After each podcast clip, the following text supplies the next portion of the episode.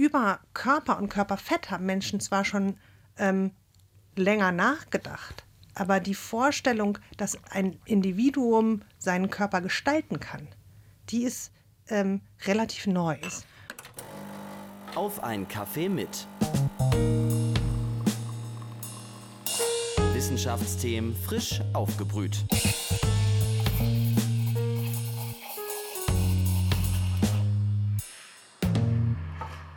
Hallo und herzlich willkommen zu einer neuen Folge Auf einen Kaffee mit, dem Wissenschaftspodcast der Uni Leipzig. Ähm, mein Name ist Viktoria Rauchhaus. Ich studiere Soziologie und spreche in diesem Podcast mit WissenschaftlerInnen der Uni Leipzig über ihre Forschungsthemen.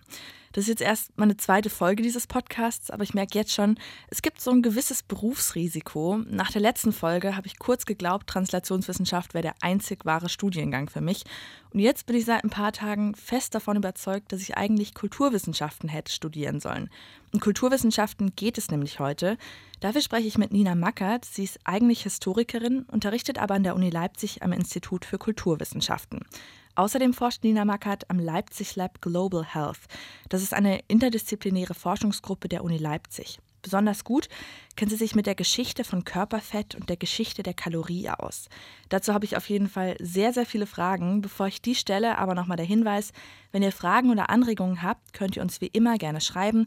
Am besten über den Instagram-Kanal der Uni oder die E-Mail-Adresse kaffee.uni-leipzig.de. Und nun zu Ihnen. Hallo Frau Mackert, schön, dass Sie da sind. Hallo, herzlichen Dank für die Einladung. Wir sind ja ein Kaffee-Podcast, deswegen gleich mal zu Beginn.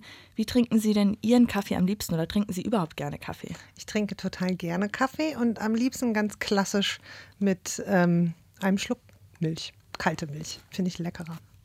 Ja, ich habe mir auch irgendwie mal eine Zeit lang versucht, Milch abzugewöhnen, aber es tut dem Kaffee schon gut. Also nur schwarz ist schon ganz schön hart.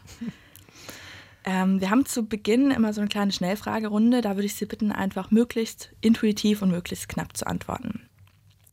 Klassisches Konzert oder Club? Club. Und klassisches Konzert. Geschichte oder Kulturwissenschaften? Geschichte. Burger oder Pizza? Beides. Superfood oder ganz traditionell? Weder noch. Einfach kein Essen im Allgemeinen. Kalorien zählen oder einfach genießen? Das ist eine besonders schwierige Frage, weil beides total normativ ist. Und am liebsten würde ich jetzt sagen, weder noch, aber auch ich kann mich diesen Anforderungen nicht entziehen. Und was machen Sie am liebsten? Wozu tendieren Sie? Genießen. Aber das muss ich sagen. Ja, äh, der Grund, warum ich mit Ihnen über Kalorien sprechen möchte, ist, weil es ja auch eines Ihrer großen Forschungsthemen ist. Sie können wahrscheinlich ähm, eine ganze Menge zur Geschichte der Kalorie erzählen. Ähm, meine Bitte trotzdem, können Sie vielleicht so uns vielleicht so einen kleinen historischen Abriss geben? Seit wann zählen Menschen denn eigentlich Kalorien? Mhm. Das mache ich gerne. Ähm, die Geburt der Kalorie im späten, also im späten 19. Jahrhundert haben ähm, Ernährungswissenschaftler, vor allem Männer, angefangen, ähm, die Kalorie zu beforschen oder haben angefangen oder haben sich entschieden, Essen in Kalorien zu messen. Das hatte mit thermodynamischen Konzepten zu tun, dass man ähm, Nahrung als Energie verstanden hat, die sich sozusagen im Körper in Arbeitsenergie umwandelte, ähm, umwandeln konnte. Und ähm, da ging es zuerst überhaupt nicht ums Abnehmen und es ging auch einige Dekaden lang gar nicht ums Abnehmen. Also die Kalorie wurde äh, erfunden oder ist entstanden in Versuchen eher ähm, ähm, eine größtmögliche Kalorienanzahl anzustreben im Kontext von, unter, äh, von Debatten um, um Armut und Hunger und um die Frage, wie man Arbeitenden sozusagen äh, mehr Kalorien für weniger Geld ähm, ermöglichen konnte. Also die Kalorie entstand als Strategie, ähm, nicht die Löhne zu erhöhen, sondern ähm, dafür zu argumentieren, günstigeres, kalorienreicheres Essen zu essen. Also spannend eigentlich, wie so die Kalorie mit der Entstehungsgeschichte des Kapitalismus auch zusammenhängt. Total eng. Also die Kalorie ist eine, wirklich eine passende Einheit fürs Industriezeitalter gewesen und für, für diese Frage, wie sich Arbeit und Produktivität optimieren lässt über optimierte Ernährung und eben nicht über höhere Löhne und größere, größere Subsistence sozusagen. Und ähm, genau, wie gesagt, es ging damit da überhaupt nicht ums Abnehmen und ähm, so alltäglich, das Kalorienzählen alltäglich als Mittel äh, äh, zur Gewichtsabnahme oder Gewichtskontrolle, das kam erst in den Jahren des erst, um, den, um den Ersten Weltkrieg. Also nach dem Ersten Weltkrieg wurde das populär als Mittel ähm, ähm, Gewicht zu verlieren. Ähm, und das ging einher mit einer zunehmenden Problematisierung von Körperfett, mit einem, mit einem Eindruck, dass ähm, Körperfett eben nicht mehr ein Zeichen von Wohlstand und Gesundheit auch ist, sondern eher ein Zeichen von Faulheit und mangelnder Körperkontrolle. Alles so Sachen, die im frühen 20. Jahrhundert in Verruf, stärker in Verruf gerieten. Man hat so ein bisschen den Eindruck, dass so die Obsession mit Kalorien stärker geworden ist mit der Zeit. Ähm, ist das richtig so oder?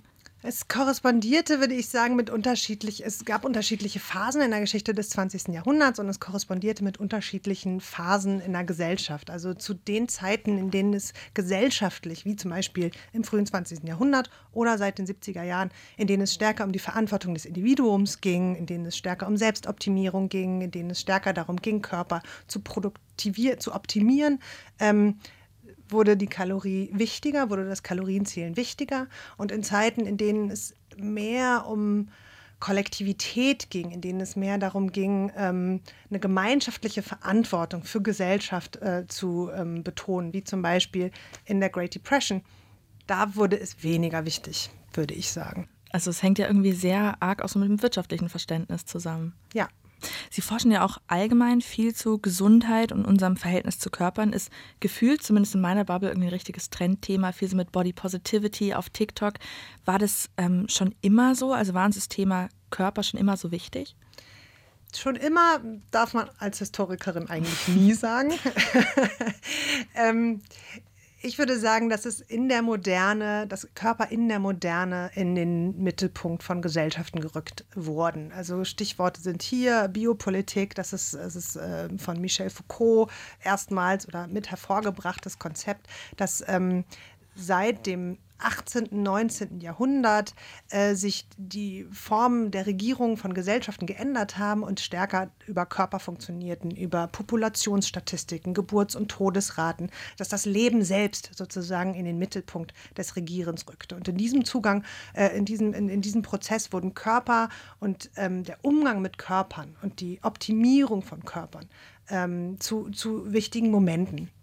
Ähm, das heißt, ähm, und auch das ist, ähm, lässt sich sicherlich in Konjunkturen beobachten in der Moderne, aber ähm, ähm es lässt sich eben schon sagen, dass das ähm, seit dem, spätestens seit dem 19. Jahrhundert ähm, Körper im Prinzip immer eine Rolle spielen, wenn es um sowas wie Citizenship, Zugehörigkeit und so weiter geht. Aber gibt es dann auch eine Zeit, in der man nicht so in Körpern gedacht hat? Also in was denn dann?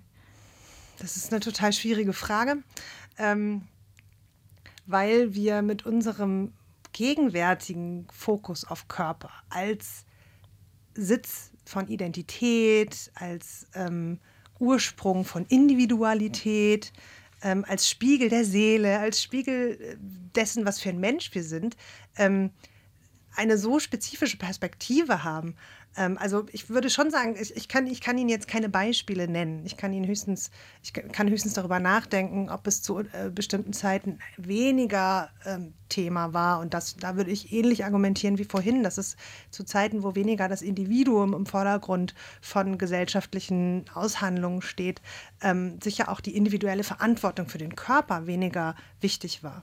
Aber ähm, eine, eine Zeit sozusagen jenseits des Körpers fällt mir auch total schwer, mir vorzustellen. Mhm. Man hört ja auch immer so, dass so Schönheitsideale bei Körpern sich wandeln, also dass es praktisch auch unterschiedliche Moden gibt, bei dem, was beim Körper schön ist. Aber eigentlich sollte man ja meinen, dass so das einzige, die einzige Konstante in der Geschichte der Menschheit ist ja eigentlich der Körper. Nee, das würde ich ganz anders sehen. Also Körper sind so historisch. Also allein diese, die Vorstellung, was ein ganzer Körper ist hat sich gewandelt, historisch. Die Vorstellung, dass ein Körper äh, Ausdruck eines Individuums ist, habe ich, hab ich gerade gesagt, ist nicht besonders alt. Also vielleicht ein Beispiel aus der Geschichte von Körperfett. Ähm, über Körper und Körperfett haben Menschen zwar schon ähm, länger nachgedacht, aber die Vorstellung, dass ein Individuum seinen Körper gestalten kann, die ist ähm, relativ neu.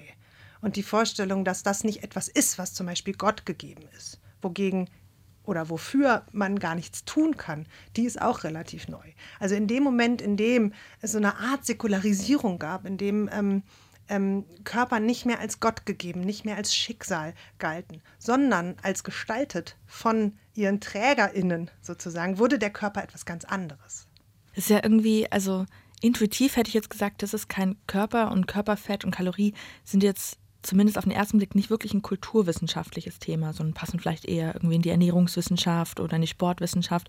Wie gehört das in die Kulturwissenschaften rein? Es ist ein ultrakulturwissenschaftliches Thema, würde ich sagen, weil die Vorstellungen und Bedeutung von Körpern so wandelbar sind. Im 19. Jahrhundert, ich hatte es eben angedeutet, galt Körperfett, wenn es überhaupt thematisiert wurde. Erstmal war es gar nicht so alltäglich Thema, wie es in der Gegenwart ist. Ähm, wenn es thematisiert wurde, wurde es eher als ein Zeichen von Wohlstand und Gesundheit betrachtet. Ähm, nicht in erster Linie als individuelles Scheitern, als Pathologie, wie es in der Gegenwart so ist. Das heißt, dass die Art und Weise, wie Körper betrachtet und behandelt werden, ganz, ganz in hohem Maße kulturell sind, in hohem Maße ähm, ähm, eine, eine Folge von oder, oder Teil gesellschaftlicher Aushandlungen um Bedeutung. Und das macht es zu einem kulturwissenschaftlichen Thema man hat irgendwie von außen betrachtet oft den Eindruck, dass, oder ich habe den Eindruck, dass Kulturwissenschaften so alles sein kann. Also ich habe mal ein bisschen ins Vorlesungsverzeichnis des aktuellen Semesters geschaut, da waren Sachen zu Religion, ähm, zu Geschichte, irgendwie zu, ähm, was war da noch dabei, irgendwie Natur, Psychologie, Geschlecht. Was ist da so die Gemeinsamkeit? Also wie finden alle irgendwie diese Themen ihren Raum in der Kulturwissenschaft oder in den Kulturwissenschaften?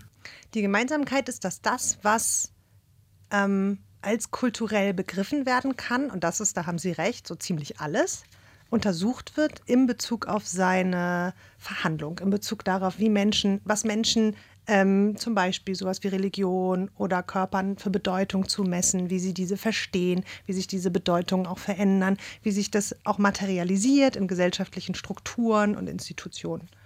Also es geht darum, im Prinzip geht es um die Bedeutungsproduktion, um eine, um eine zeitlich und ort, ähm, ähm, örtlich gebundene Bedeutungsproduktion. Also Kultur in dem Sinne nicht verstanden als eine Hochkultur, als das, was irgendwie an den, an den, an den kulturellen Produktionsstätten wie Opern oder Theatern passiert, sondern als das, was in der alltäglichen Aushandlung von Bedeutung zwischen Ihnen und mir, zwischen ähm, ähm, Menschen gesellschaftlich passiert. Ja, irgendwie so Kultur, da ist ja die erste Assoziation eigentlich diese Hochkultur, so Theater, Oper, irgendwie sowas. Ähm, aber in den Kulturwissenschaften ist es ja ganz anders definiert.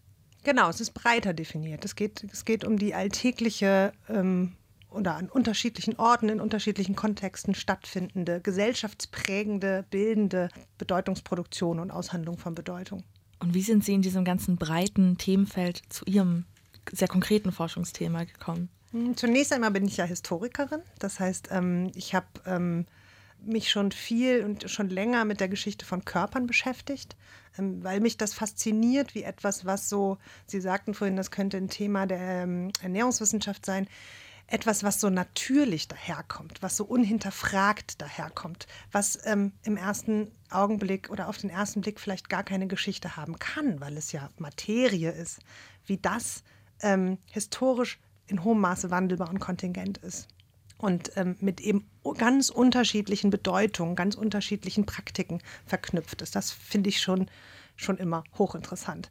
Und ich habe ähm, nach meiner DIS, ich habe in meiner DIS ähm, zu Jugenddelinquenz ähm, geforscht, also zu unterschiedlichen Formen als abweichend begriffenen Verhaltens in den USA und ähm, danach gefragt, wie das ähm, wie das auf die US-amerikanische Ordnung ähm, sich ausgewirkt hat, diese, diese Auseinandersetzung damit. Und da relativ schnell festgestellt, dass es ein, es klingt jetzt erstmal nicht überraschend, dass es einen riesengroßen Unterschied äh, gemacht hat, ob schwarze oder weiße Jugendliche gemeint waren.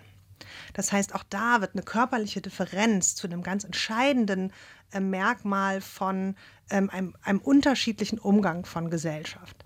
Und ähm, nach meiner Dis, es gibt ja dann in Deutschland in dieser, in, in dem Wissenschafts- in, den, in, den, in der akademischen Tradition sozusagen die Anforderung, sich einem ganz anderen Thema zu widmen, als zweitem Forschungsprojekt nach der DIS. Und ähm, da habe ich dann begonnen, mich mit der Geschichte von Körperfett zu beschäftigen, weil ich auch da äh, das beeindruckend und interessant fand, wie eine körperliche Differenz zu so einem entscheidenden ähm, Ausgangspunkt von gesellschaftlicher Hierarchisierung ähm, werden kon konnte.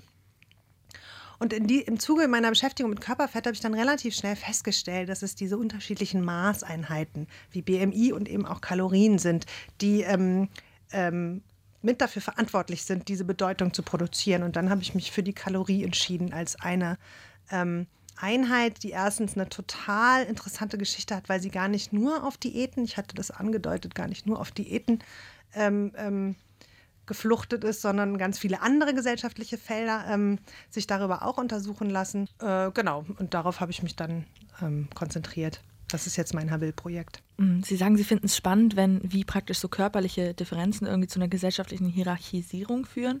Ich glaube, Sie haben ja auch ähm, Sie haben ja auch irgendwie mal zu Geschlecht geforscht. Da haben Sie, glaube ich, einige Arbeiten zugeschrieben und auch ähm, Veranstaltungen dazu gegeben. War das irgendwie auch so der Beweggrund oder so das, was Sie daran fasziniert hat?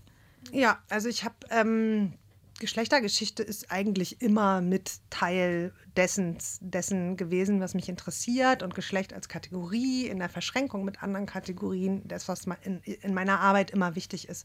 Ähm, ich habe eine Zeit lang mal, ähm, als ich in Hamburg studiert habe, gab es eine Zeit lang ähm, Gender and Queer Studies als Studiengang und äh, da habe ich mit einer Arbeitsgruppe eine begleitende Ringvorlesung organisiert, jenseits der Geschlechtergrenzen, die auch dann in einem Sammelband ähm, ähm, einen, einen Niederschlag gefunden hat. Und da ist relativ schnell deutlich geworden, oder da gibt, hatten wir auch eine ganze Bandbreite an Themen, die aber über die Linse von Geschlecht und Sexualität äh, wir eben äh, betrachtet haben.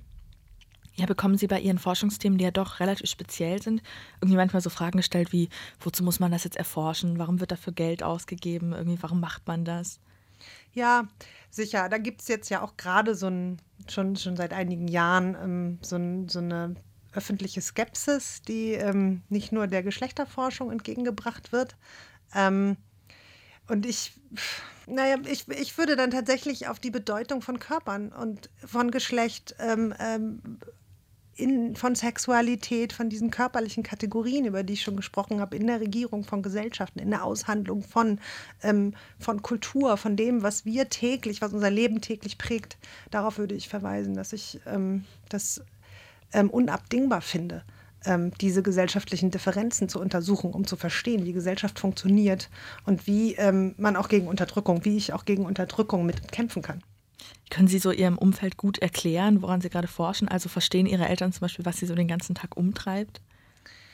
Ähm, auf einer bestimmten Ebene würde ich sagen, lässt sich das ganz gut, lässt sich das ganz gut erklären, zu sagen, dass ähm, es darum geht, wie die ähm, Kategorien von Körpern und Ernährung entstanden sind, die unser Leben in der Gegenwart prägen. Mhm. Und dass die eben kontingent sind. Das heißt, dass die nicht natürlich so sind und unveränderbar sind. Und das ist so ein kritischer Antrieb von meiner Forschung, sondern dass die veränderbar sind. Also Sie stoßen auch auf Verständnis, wenn Sie irgendwie so Ihr Forschungsfeld erklären. Je nachdem, mit wem ich rede, ja.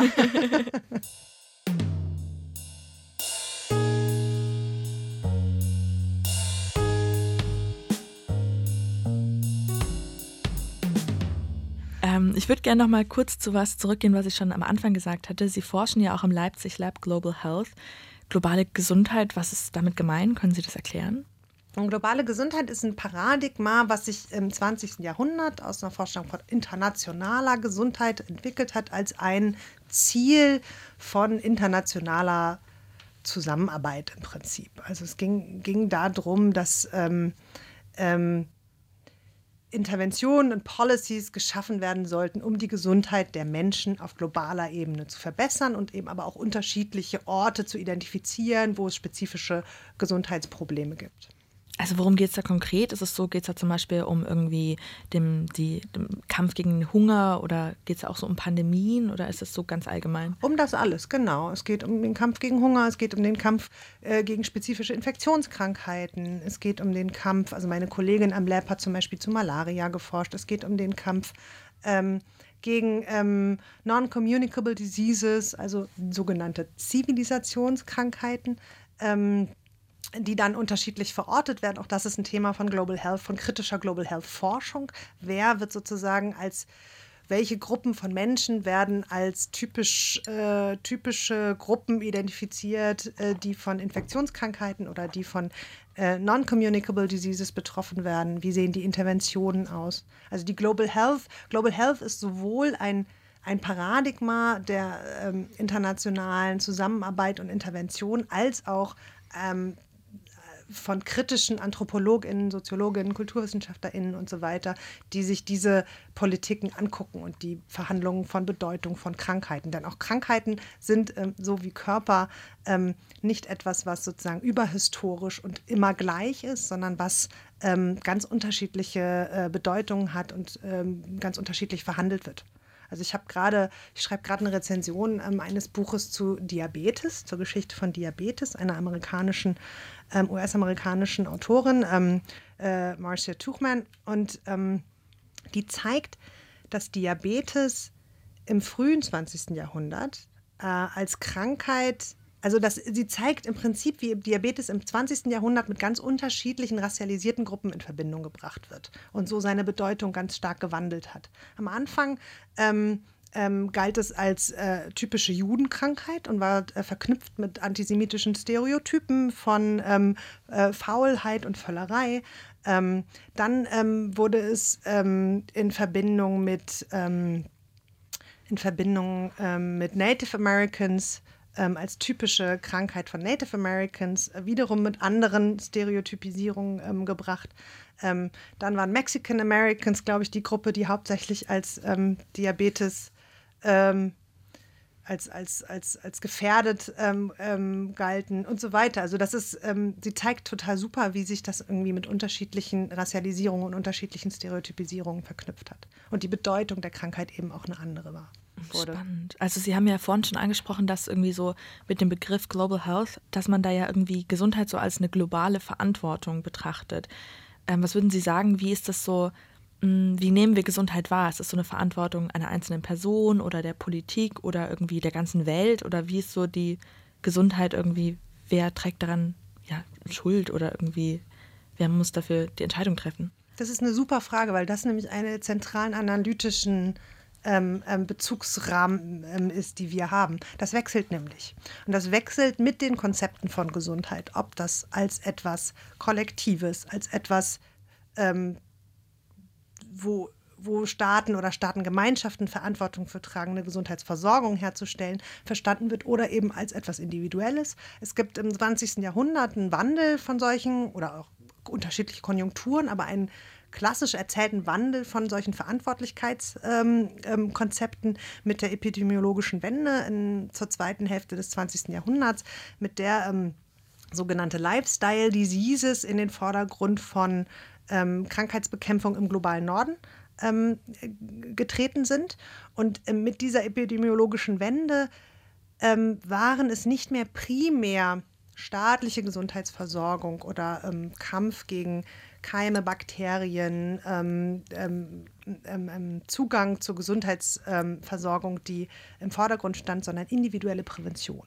Also richtiges Essen, richtiges Trinken, nicht rauchen und so weiter und so fort. Und das veränderte natürlich die Vorsorgepraktiken total. Und das veränderte eben, wer als verantwortlich begriffen wurde. Oder das, das, das verlagerte die Verantwortung ähm, zu den Individuen. Und in der gegenwärtigen Covid-Pandemie sieht man total deutlich, was das bedeutet, wenn die Schuld für Krankheit ähm, nicht in schlechter Gesundheitsversorgung, sondern beim Individuum ähm, gesucht und gefunden wird.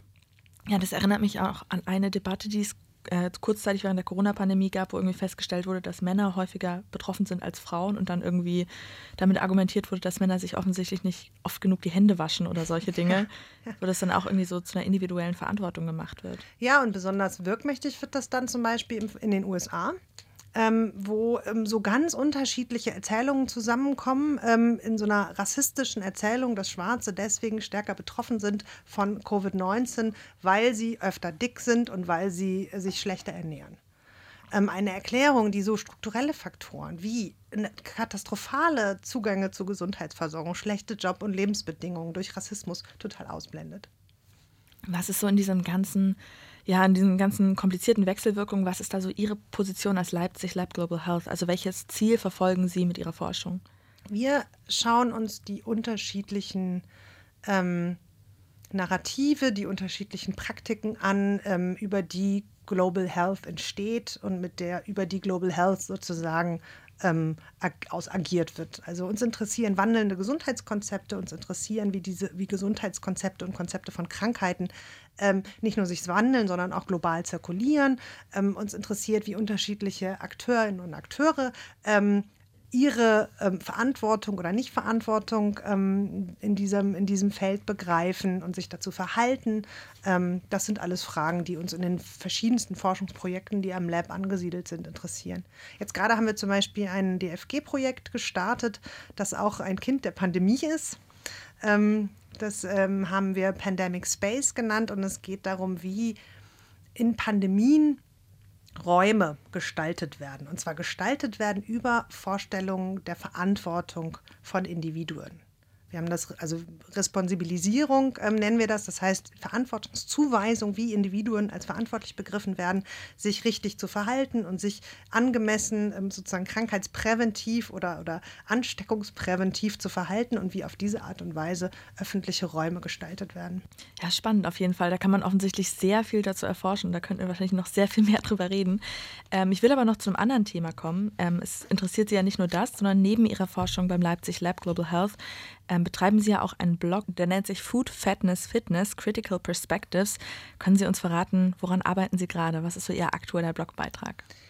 Ähm, wir hatten jetzt gerade einen Beitrag zu einer neuen Diabetes-Richtlinie, ähm, der ähm, so einen zentralen Widerspruch in einer aktuellen Diabetes-Richtlinie in Deutschland ausgemacht hat, verfasst von einer Ernährungswissenschaftlerin Eva Maria Endres, die ähm, zeigt, wie in dieser Richtlinie auf der einen Seite zwar gezeigt wird, ähm, dass Diäten nicht funktionieren, dass Abnehmen diverse gesundheitliche nachteilige Konsequenzen hat und so weiter, aber gleichzeitig diese Diabetes-Richtlinie nicht davon ablassen kann, ähm, abnehmen als erste und wichtigste Maßnahme gegen ähm, oder der Diabetes, äh, des Treatment sozusagen zu empfehlen. Das ähm, war der, Blo Blo der letzte Blo veröffentlichte Blogbeitrag. Und ähm, für den nächsten Monat kann ich noch nicht verraten.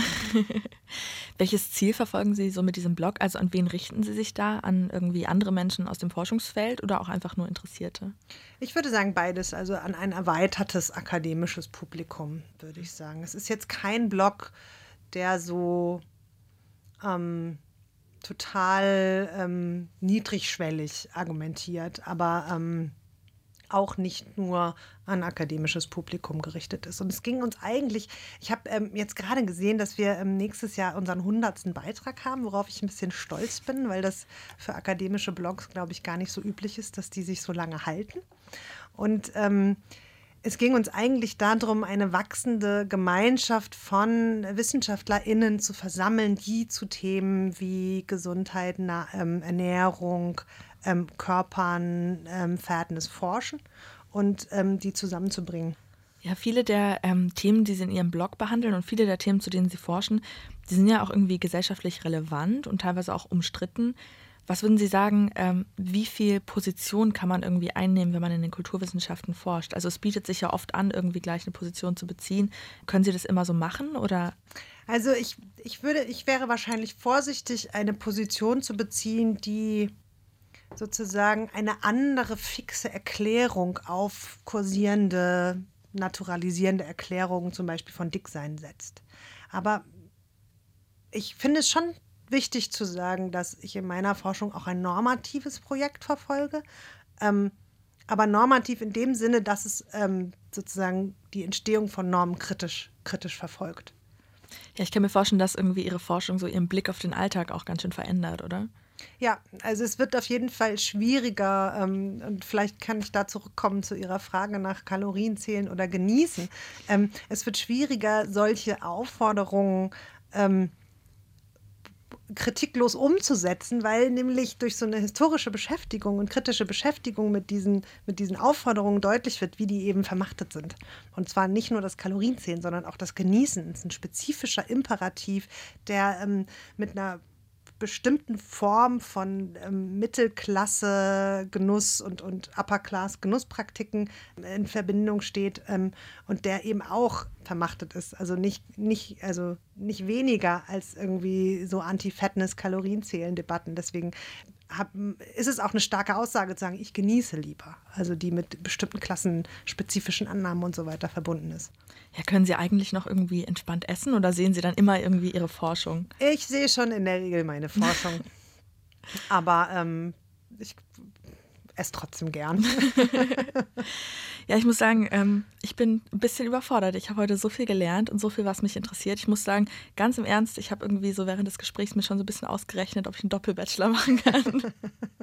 Leider nicht das, was ich mir erhofft hatte. Ich hatte mir erhofft, dass ich heute rausgehe und sage, nee, Soziologie war die richtige Wahl. Aber ich bin, ja, ich werde viel, viel drüber nachzudenken haben heute Abend. Mal gucken. Ich danke Ihnen auf jeden Fall, Frau Mackert, ähm, dass Sie mir so viel zum drüber nachdenken gegeben haben. Sehr gerne, es hat mich gefreut.